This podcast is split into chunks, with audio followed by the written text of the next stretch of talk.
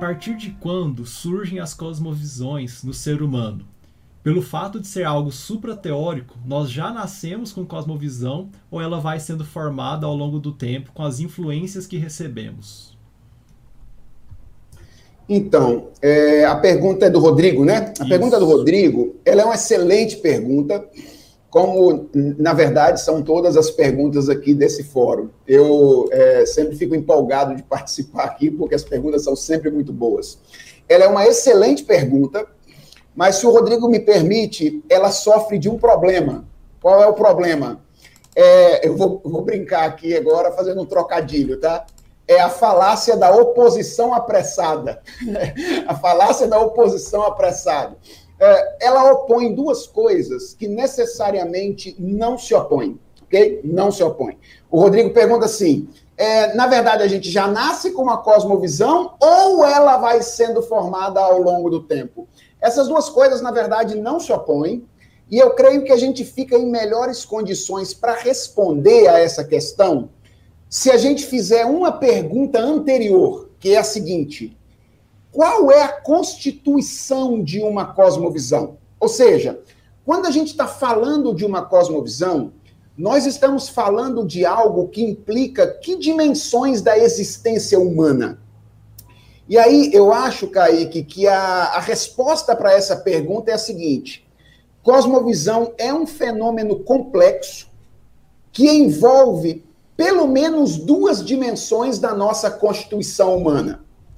Uma primeira dimensão que nós poderíamos chamar aí dimensão religiosa, que é a dimensão do nosso coração, aquela dimensão mais profunda da nossa existência, aquela dimensão controladora da nossa existência.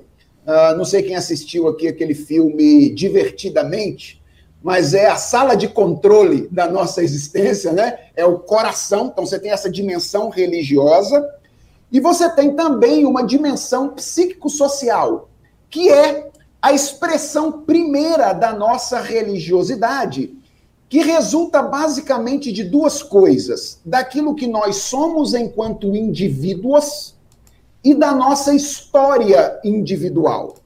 Então veja bem, religiosamente falando, religiosamente falando, só existem duas cosmovisões. Certo? Só existem duas: ou teísmo ou ateísmo. Religiosamente falando, na dimensão do coração, só existem duas: teísmo ou ateísmo. Agora veja, como nós estamos falando da nossa experiência pessoal, individual ou coletiva, o teísmo e o ateísmo podem assumir uma multiplicidade de expressões na nossa individualidade ou nas instituições ou culturas das quais a gente faz parte. De modo que é possível dizer que existem tantas cosmovisões quantos indivíduos existem no mundo. Então veja como é que cosmovisão é um negócio complexo. Há um sentido no qual você pode dizer só existem duas: ou é teísmo ou é ateísmo. Mas há um outro sentido no qual você pode dizer: existem tantas quantos indivíduos existem na face da Terra. E você não está falando de coisas contrárias. Por quê? Porque você está se referindo a dimensões diferentes constituintes da cosmovisão. Quando você diz assim, só existem duas, você está se referindo à dimensão religiosa central. Quando você diz existem tantos quantos sujeitos existem, você está se referindo à direção que aquela, direção, aquela, aquele impulso religioso tomou na vida de uma pessoa ou na vida de um grupo particular, não é? Ah, então, compreendido isso, eu acho que a gente pode voltar à pergunta que é sobre o processo de formação de cosmovisão para responder ela com maior facilidade. A pergunta do Rodrigo é: nós já nascemos com cosmovisão ou ela vai sendo formada ao longo do tempo com as influências que nós recebemos? Depende da dimensão de existência que você tem em mente quando você está falando de cosmovisão. As duas coisas, ok? As duas coisas. Se você estiver pensando na dimensão religiosa central, o que, que a Bíblia diz a nosso respeito? Que a gente nasce neutro? Que a gente nasce uma folha em branco? Não. ela diz que a gente nasce com inclinações para o mal. Então, todos nós já nas... cara, a gente já vem para o mundo perdendo, ok? Já vem com inclinações ateístas. Todos nós, a gente vem, no... vem para o mundo com um impulso para uma cosmovisão ateísta. Agora, veja, esse ateísmo, ele vai se manifestar na vida de pessoas e grupos ao longo da história de maneira absolutamente distinta.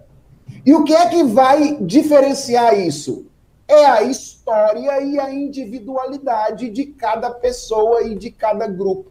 Então eu posso dizer tanto que uma cosmovisão tem um aspecto inato, se eu estiver me referindo à dimensão religiosa central, quanto posso dizer que a cosmovisão ela é forjada ao longo da história, se eu estiver me referindo à dimensão psíquico-social, não é? Então, é, as coisas não se opõem, elas, é, as duas são verdadeiras, é, tanto a dimensão inata quanto a dimensão é, histórico-formativa de uma, de uma visão de mundo. Ah, um, um detalhe, ainda bem que a gente acredita em Deus e na graça, né? Porque Deus pode intervir nesse processo e transformar ateísmo em teísmo, pegar o coração e mudar o processo, e aí então você não está na obrigação mais de, ao longo da história, articular uma, um, um impulso ateísta.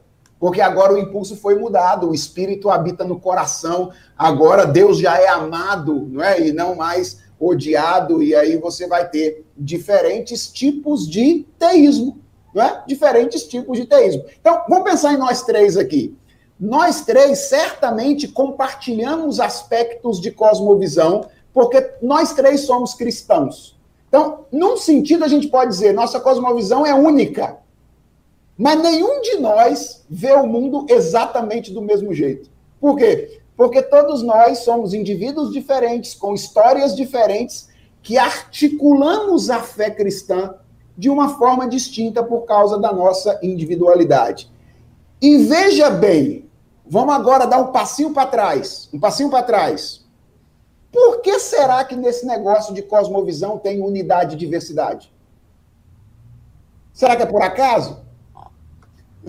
Ou porque o mundo é a expressão de um Deus trino, que é ao mesmo tempo uno e múltiplo? Então veja como é que a nossa visão de mundo ajuda a gente, inclusive, a fazer teoria de cosmovisão, ok? Eu estou fazendo teoria de cosmovisão à luz da visão cristã mostrando como a trindade né, é essencial aqui para esse aspecto da teoria de visão de mundo.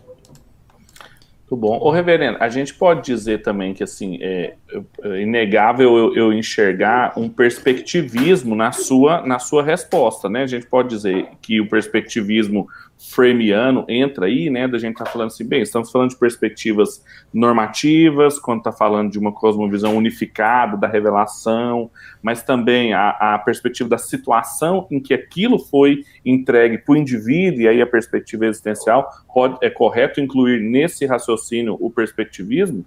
Sim, é, sem dúvida. Eu, eu diria, eu, é, quando eu falei da dimensão psíquico-social, eu mencionei duas coisas, né? A nossa individualidade, a, enquanto seres criados à imagem e semelhança de Deus, e a nossa história.